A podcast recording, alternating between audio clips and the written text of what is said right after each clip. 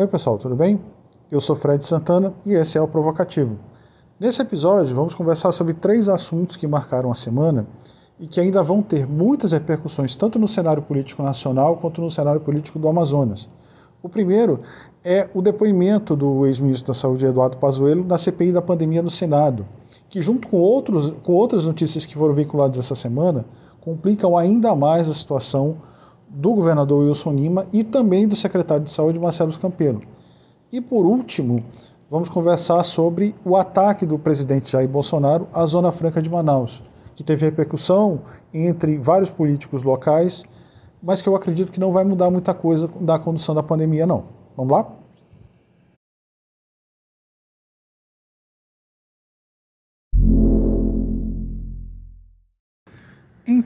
Uh, o depoimento do ex-ministro da Saúde, Eduardo Pazuello, na CPI da pandemia no Senado, deixou muita gente decepcionada. Uh, se a gente puder observar com bastante atenção, tanto o relator, o senador Renan Calheiros, quanto o presidente, o Omar Aziz, eles, na opinião de todos os analistas de política e da opinião pública em geral, uh, pegaram muito leve com o ministro Pazuello. Muitas perguntas rasas, sem, sem muito aprofundamento, foram feitas. Uh, isso ocorre por três motivos. Dois são especulativos e um é uma crítica que eu já venho fazendo nas redes sociais à condução do tra dos trabalhos da, da CPI, que é a falta de embasamento técnico. Os senadores, tanto da, principalmente da, que estão interessados em investigar o governo, não falo daqueles governistas que são, só estão ali para tumultuar basicamente, a oposição e o presidente, o relator, eles deveriam ter uma postura mais crítica, mas mais, uh, mais técnica também. Muitos aspectos da pandemia, elas envolvem saúde pública, conhecimento científico, uh, dados uh, epidemiológicos, dados de saúde pública que não são apresentados durante as perguntas. Então, você tem muito mais discurso proselitismo político do que propriamente um, um, uma investigação aprofundada. Você vê muitos políticos, principalmente de oposição e de esquerda, usando o tempo de, de, de, de fala e de pergunta para fazer críticas ao governo. Eu acho que isso, claro, a crítica é válida, faz parte, mas isso não vai elucidar os fatos. Não é isso que vai trazer respostas a respeito da pandemia e do, do, dos erros que foram cometidos pelo, pelo governo federal durante esse processo. Ah, outro dois pontos que a gente que se especulam por essa mudança de postura da, desses dois senadores seria teria sido uma suposta pressão nos bastidores da cúpula do, do comando do Exército, que teria meio que, olha, dito pro, tanto para Renan Calheiros quanto para Omar Aziz, o Omar Aziz, vários uh, veículos de outros estados garantem que ele se reuniu com oficiais das Forças Armadas e que ele, eles teriam pressionado para que o tratamento sobre o Pazuello não fosse tão crítico assim, que não houvesse constrangimento público. É, bom, não, não, não, não tem como contestar o trabalho dos colegas, eu não vejo muito sentido. Pode até ter sido algo mais isolado, não necessariamente do comando do Exército, mas de generais de reserva, mais alinhados ao Bolsonaro, que deve ter tentado apaziguar ou manter, uma, intimidar um pouco os trabalhos da CPI. Porque se isso fosse uma, uma postura do Exército, a, a, o Pazuello não teria pedido adiamento do, do depoimento para conseguir um habeas corpus, ou tentado conseguir um habeas corpus que ele acabou conseguindo. Ele teria, ele teria feito o depoimento logo de cara e, e feito o que fez na quarta-feira, na quarta e na quinta-feira, que foi mentir exagerada, mentir, falar exageradamente, distorcer fatos, enfim. Ter toda aquela postura que a gente viu no depoimento dele. Eu sigo apostando, eu sigo apostando na minha, na hipótese que foi passada no episódio passado, de que existem negociações do PSD, do Centrão, mais precisamente do PSD do Omar Aziz, que também é do Gilberto Kassag, por alguns cargos estratégicos do governo federal, principalmente, principalmente a Suframa. Eu tenho informações de bastidores de que o PSD está pressionando para conseguir o controle da Suframa. Se isso vai se confirmar ou não, o tempo vai dizer. Eu acredito que é também o fato de que existe um interesse de, um de vários partidos do, do Congresso de manter o governo Bolsonaro até as eleições de 2022. Não só porque é, se forma nesse momento um bloco em torno do Lula, que voltou agora à, à cena política com, com, com força total, que ele já estaria compondo com diversos setores do centro, entre eles o PSD do Kassab, de levar o governo é, com, nas cordas, como se diz no boxe, até as eleições. Porque é um cenário muito definido. Tanto o PT quanto o Bolsonaro sabem que o melhor cenário de disputa para os dois, ou o cenário onde eles têm mais chance de vitória, é se eles se enfrentarem. Porque muitos votos vão para o Bolsonaro de setores de empresariado ou da, ou da direita que não que tem interesse nas medidas, nas reformas que ele está que ele, ele tá tentando aprovar e mesmo tem interesse que não retorne uma série de políticas do PT de, de cunho social e mais uh, voltar, por exemplo, o setor ruralista seria bastante crítico do PT por todo o comprometimento com uma agenda ambiental mais sustentável. Por isso, não só por afinidade ideológica, existe um alinhamento total com Bolsonaro também por interesse financeiro. Então, existe dentro do Congresso meio que uma série de estudos de força que a opinião pública e as pesquisas de opinião, de intenção de voto, na verdade, elas vão orientar o prosseguimento do, do, do comportamento dos bastidores políticos em Brasília até meados desse ano. Por isso, eu, a minha análise é a seguinte, é que a, a CPI ela vai mostrar fatos, ela vai trazer informações novas à tona, mas ela não vai aprofundar a ponto de colocar o governo numa situação insustentável. E mesmo que, é, é, e até pela própria postura que ela tem adotado, como eu falei no, no começo, de ser é, muito mais proselitismo político do que necessariamente a abordagem técnica, você tem uma guerra de narrativas durante os próprios depoimentos. Isso faz com que você tenha uh, um debate político muito pautado por versões. Tanto que até hoje o governo ainda consegue é, argumentar durante a, a, os depoimentos sobre cloroquina, mesmo que isso já seja para o resto do mundo, essa questão está completamente passada, já está completamente superada. A hidroxicloroquina, ivermectina, esses medicamentos eles não funcionam contra a Covid-19, tanto que você tem uma disputa hoje no mundo por vacinas. Então, é, eu acredito que pode ter existido alguma pressão dos militares, mas seja mais cálculo político mesmo. E o Omar e o Renan Calheiros entrariam nessa questão muito mais dentro desse jogo de estudo de forças, de, de, de, de composição futura para uma eleição em 2022, do que necessariamente essa pressão. Mas vamos esperar para ver com, como os próximos depoimentos e os próximos encaminhamentos vão direcionar o comportamento dos dois eu ainda aposto em negociações de bastidores e, e essa composição política. Por outro lado, o depoimento do Pazuello ele foi bastante prejudicial para duas pessoas aqui no Amazonas, que foi o, o governador Wilson Lima e o secretário de Saúde Marcelo Campelo, porque voltou à tona, voltou à pauta essa semana a crise do oxigênio em janeiro aqui em Manaus. E como esse assunto, como esse assunto voltou e, e a imprensa voltou a continuar fez apurações sobre detalhes daquele episódio, de tudo que antecedeu e tudo que ocorreu durante o período, algumas novidades importantes vieram à tona. O Pazuello, é, é, durante seu depoimento na quinta-feira, ele disse que não foi acionado pelo governo do estado e nem pela White Martins, a, a fornecedora de oxigênio empresa que fornece oxigênio para a rede hospitalar do Amazonas. Só que isso foi rebatido. Primeiro, a, o governo do estado contestou a afirmação do Pazuello em nota enviada, provocativo, inclusive a matéria está no site. Isso gerou a, uma certa reação.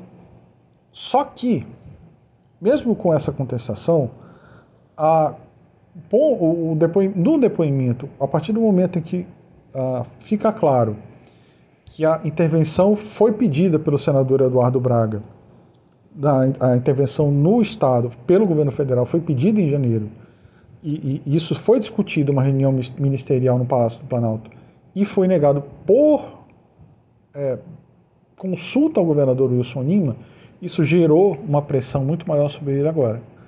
Agora já existe a justificativa e a narrativa do governo Bolsonaro de que, olha, nós oferecemos, a, a, o, senador pediu, nós oferecemos a intervenção, o governador disse que dava conta e acabou não dando conta. E para complicar a situação ainda mais, na sexta, na, na, no final, do, logo em seguida, ainda na quinta-feira, uh, eu e outro, eu acho que foi o Amazonas, Amazonas Atual que, que fez a matéria também, eu acho que nós entramos, tivemos a mesma ideia e acabamos fazendo a mesma pergunta para White Martins sobre qual foi o comportamento do, da Secretaria de Estado de Saúde consequentemente, do Marcelo Campelo sobre essa crise. E a White Martins é, enviou nota explicando que falou duas vezes com o governo do Amazonas sobre alta demanda de, de consumo de oxigênio durante a pandemia, em julho e em setembro. Ou seja, tive, o, o governo do Amazonas teve dois alertas do aumento do consumo de oxigênio. Naquele contexto já havia sinais e alertas da Fiocruz, principalmente de uma possível segunda onda, e o, e o governador Wilson Lima e Marcelo Campelo ignoraram esses alertas. Ou seja, a, existe uma responsabilização muito clara aqui. E isso vai ser é, aprofundado nas próximas semanas, porque, por exemplo, o julgamento do Wilson Lima sobre a operação, os fatos trazidos pela Operação Sangria, da, do, da suposto, do suposto superfaturamento de, da compra de respiradores, vai ser julgado no STJ no dia 2 de junho, que já pode colocar uh, o Wilson Lima ali já numa situação extremamente delicada.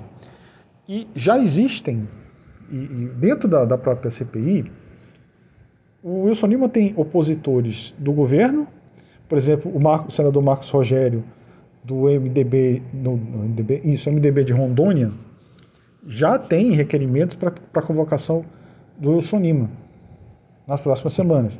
E já existe, e o próprio senador Eduardo Braga, que não é necessariamente de oposição ao governo, mas tem uma postura mais crítica ao Bolsonaro, já também ensaia endossar esse requerimento, porque ele tem uma postura muito crítica com relação ao Wilson Lima. Então, eu acredito que a convocação dos dois, mas principalmente do Wilson Lima, é uma questão de tempo. E uma vez ali, naquele, naquele palco, ele vai ser alvo de ataques dos dois lados. Ele vai ser alvo de ataques do, do, dos senadores do, do, do Renan Calheiros, do, do Omar Aziz do Eduardo Braga de um lado, e do uh, da bancada governista do outro. Inclusive já tem, né, inclusive com o argumento e talvez até com mais novidades a respeito do caso já com o julgamento no STJ. Talvez até uma condenação, não sei. Então, a situação do Wilson Lima na CPI nas próximas semanas tende a ficar bastante delicada. E aqui vai entrar uma novidade. Nesse domingo, provavelmente entre domingo e segunda, fiquem atentos ao site, vai ter uma matéria falando sobre o andamento de uma nova CPI da pandemia na Assembleia Legislativa do Estado. Mais, mais deputados assinaram o requerimento e faltam apenas quatro assinaturas para uma nova CPI. A CPI do ano passado, ela praticamente não teve muita não teve muitas novidades, só aprofundou um pouco a, a investigação a respeito do superfaturamento dos respiradores, foi encaminhado ao Ministério Público Federal, pode ter servido de base para, ou pelo menos para embasar a subprocuradora Lindora Araújo quando ela fez a denúncia contra o governador. Então, só que agora vai ser o que, que vai entrar em pauta também? A crise do oxigênio. E ela, com os fatos que foram trazidos essa semana e com uma possível, uh, uma, uma, forte crítica que vai surgir contra o Wilson Lima nas próximas semanas por conta desse provável depoimento, eu não sei que andamento uh, essa esse cenário todo vai trazer para ele na Assembleia Legislativa do Amazonas. pode ser o impeachment? Não sei. Hoje, hoje é pouco provável, mas a gente sabe como é política. Uh, uma hora você olha de, tá de uma forma, como nuvem, né? Dizem que, dizem que política é igual nuvem. Uma hora está de um jeito e outra hora está de outro. Então, eu ficaria bem interessado. Outra pessoa que, nesse, durante essa semana, sem querer, se complicou bastante foi o Marcelo Campelo. Essa, essa, esses apelos da White Martins duas vezes sobre aumento de oxigênio que foram ignorados, isso vai ter consequências. Porque aí, aí você tem a comprovação de que vários alertas de vários tipos foram ignorados. Isso é um problema. Então, eu, eu, se nós estamos vendo uma CPI que está blindando o presidente Bolsonaro, desenha os ministros como alvo principal, vai precisar ter alguém que vai pagar o pato. Eu apostaria nesse momento os dois primeiros que vão ser o alvo disso o Wilson Lima e o Marcelo Campelo.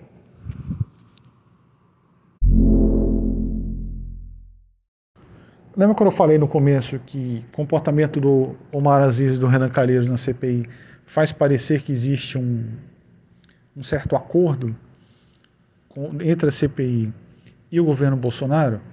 Pois é, aconteceu, surgiu um fato novo essa no final dessa quinta-feira que foi uma declaração do, do presidente durante aquelas lives que ele faz nas redes sociais, em que ele ameaça a, a Zona Franca de Manaus.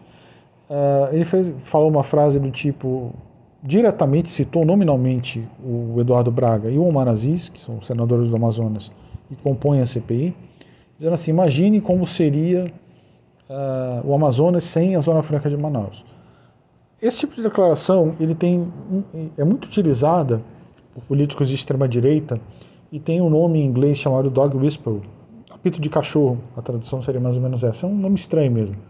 É uma técnica muito comum em que o, o emissor da mensagem ele, ele, faz uma fala uma palavra, faz um gesto, algum, usa algum símbolo em que tem um significado para os seus eleitores e tem um significado para a opinião pública em geral. Os bolsonaristas estão dizendo o seguinte, que não, é só uma constatação, que a, a, a gente tem que pensar em uma alternativa para a Zona Franca e coisa do gênero. Mas para a opinião pública em geral, o, o, entendimento é que foi uma ameaça, e foi mesmo. Que, olha, se ele está falando contra exatamente contra os dois senadores do Amazonas que são mais críticos ao governo na comissão, uh, e fala no fim da, da, na, na, na, ausência da Zona Franca, isso é uma ameaça clara e direta. Né? Que você tem é a chance de alguns apoiadores dele usarem outro argumento, mas ela é claramente uma ameaça. Uh, o ponto é, isso vai alterar alguma coisa? Vai fazer com que, por exemplo, o Omar Aziz volte a ter uma postura mais agressiva, mais dura na condução da CPI? Não sei, é complicado. A gente não pode, não, é muito cedo para avaliar isso. É, talvez tenha sido meio que é, é, uma forma de colocar os apoiadores do Bolsonaro pressionando os dois senadores. É possível. Outra coisa, também é possível que seja uma, uma tentativa de promoção da candidatura do Coronel Menezes, que foi citado na mesma live. Que não é, não é segredo para ninguém que o Coronel Menezes, por exemplo, tem interesse em sair para o Senado no Amazonas embora a, a votação dele para prefeito de Manaus tenha sido muito baixa, acho que não ficou nem com 5%. Uma, uma votação dessa ele não tem a mínima chance. Né? O fato é, é, que esse, esse movimento do Bolsonaro, essa ameaça, pode ter vários efeitos, de, de, de, de todos esses que eu falei, mas é, é, é, complicado imaginar que vai haver uma reação. Talvez tenha sido meio que uma marcação de território dele também. Uh, os senadores, os dois senadores e outros políticos do Estado reagiram né, com veemência, inclusive tem uma matéria no Vocativo dessa manhã falando sobre isso, uh, reagiram com muita força, com muita veemência, dizendo não, uh, isso não vai ser admitido, é um absurdo, as famosas notas de repúdio. Né? Todos, todos fizeram suas notas de repúdio, exceto aqueles que são alinhados ao bolsonarismo, mas isso já é esperado. o fato é que é pouco provável que, que também isso altere muito o comportamento do Omar na, na CPI, Porque, é, é como eu disse, existem informações de bastidores que dão conta que há negociações entre o partido dele e o bloco do Centrão por uma série de cargos do governo. Então, se ele está sujeito a essa pressão, ele ou o que eu me, refiro, se ele acompanha essa pressão por orientação do partido, não acredito que seja uma, uma, uma frase do Bolsonaro, uma daquelas bravatas que ele fala, que vai mudar isso. Né? E, sinceramente, se no depoimento mais importante, que era o Pazuello, que foi o ministro da Saúde durante o momento mais crítico da, da pandemia até aqui, que foi inclusive teve a questão das vacinas. A reação foi, o comportamento foi tão passivo desse jeito, tão é, é, é, contido dessa forma, eu imagino o que, é que pode acontecer. Também não imagino, por exemplo, a, a, a, o Omar aprovando a convocação, por exemplo, do Carlos Bolsonaro. Seria uma forma de represália. Eu acho pouco provável. Né? Eu acredito que essa, essa ameaça que o Bolsonaro fez vai ter no máximo uma resposta na, no Twitter mesmo. Eu não acredito que saia disso. Aí também tem eh, essa, esse interesse dele em promover o seu candidato, já que o Senado ainda é um ponto fraco para ele.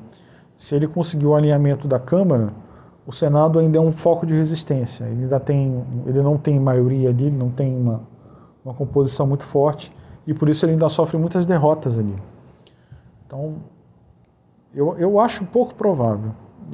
O que eu, aliás, para ser muito sincero, eu não vejo nessa CPI nenhum potencial para fazer mais estrago do que o próprio governo faça consigo mesmo pelas próprias atitudes que ele toma. É, é, eu não vejo, por exemplo, claro, você tem algum reflexo da opinião pública em algumas pesquisas de opinião, a CPI contra, é, desgastando a imagem do Bolsonaro. E ela vai desgastar. Mas, por exemplo, se uh, o país estivesse hoje com uma vacinação avançada ou com uma retomada econômica, mesmo uma CPI que apurasse problemas ocorridos em 2020 da, na administração federal, isso não, não teria muito reflexo. Eu não, eu não acredito que haveria muito desgaste.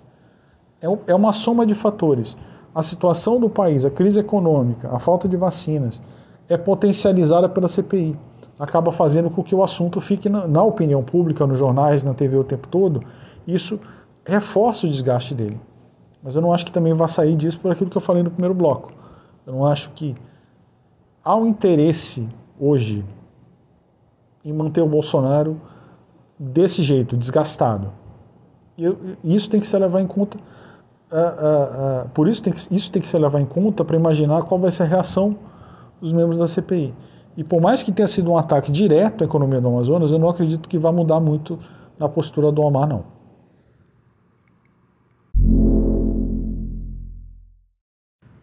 Bom, pessoal, é isso. Esses foram os assuntos dessa edição. Continuem acessando o Vocativo durante a semana. Dúvidas, sugestões e críticas, tem, vocês têm contato no site. Uh, espero vocês na próxima semana. Um forte abraço.